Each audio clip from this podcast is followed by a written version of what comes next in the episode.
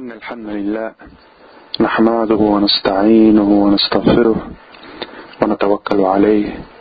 ونعوذ بالله من شرور أنفسنا ومن سيئات أعمالنا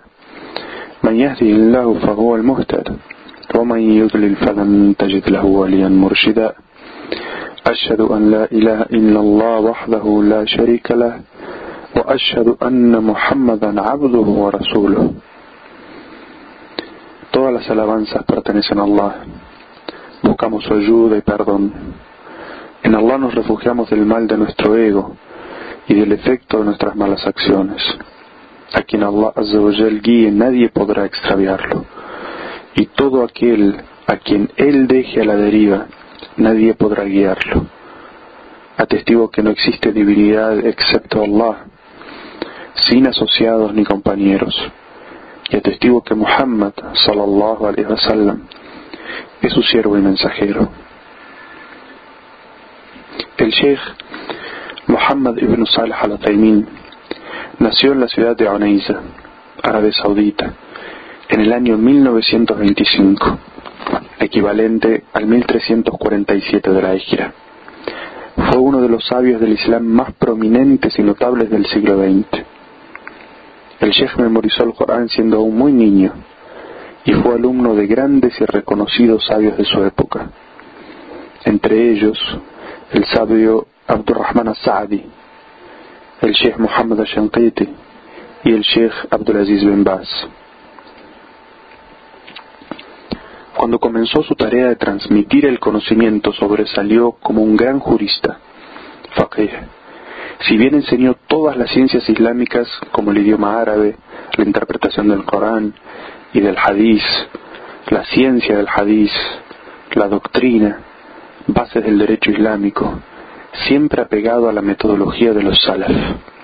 dando prioridad al Corán y la Sunna acorde a la comprensión de los compañeros del profeta sallallahu alaihi wasallam, anhum, y los grandes sabios de todas las épocas y dejando de lado la imitación ciega de las escuelas de jurisprudencia. El Sheikh murió en el año 2001, equivalente al 1421 de la Égira.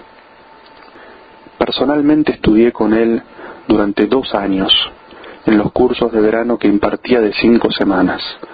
y cada vez que él durante Ramadán o la peregrinación visitaba la mezquita de la Meca,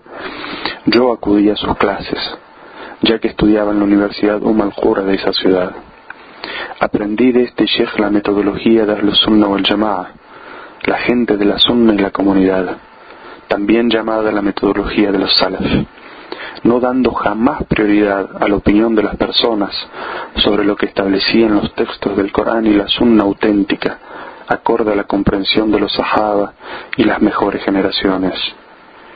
El sheikh inculcaba en sus alumnos la humildad, hacia el conocimiento, la educación y el respeto por los sabios, aún en la discrepancia, y nos enseñaba la obligación de transmitir el saber a todas las personas. En este libro, el Sheikh resume la creencia, doctrina, agida de la gente de los Sunnah wal los sunnis, algo que todo musulmán debe conocer obligatoriamente. Al enseñarnos este conocimiento de nuestra creencia desde las bases más auténticas, el Sheikh nos advierte sobre lo que debemos creer y lo que no debemos creer, para evitar caer en los desvíos e innovaciones que en temas de fe y doctrina han caído numerosas sectas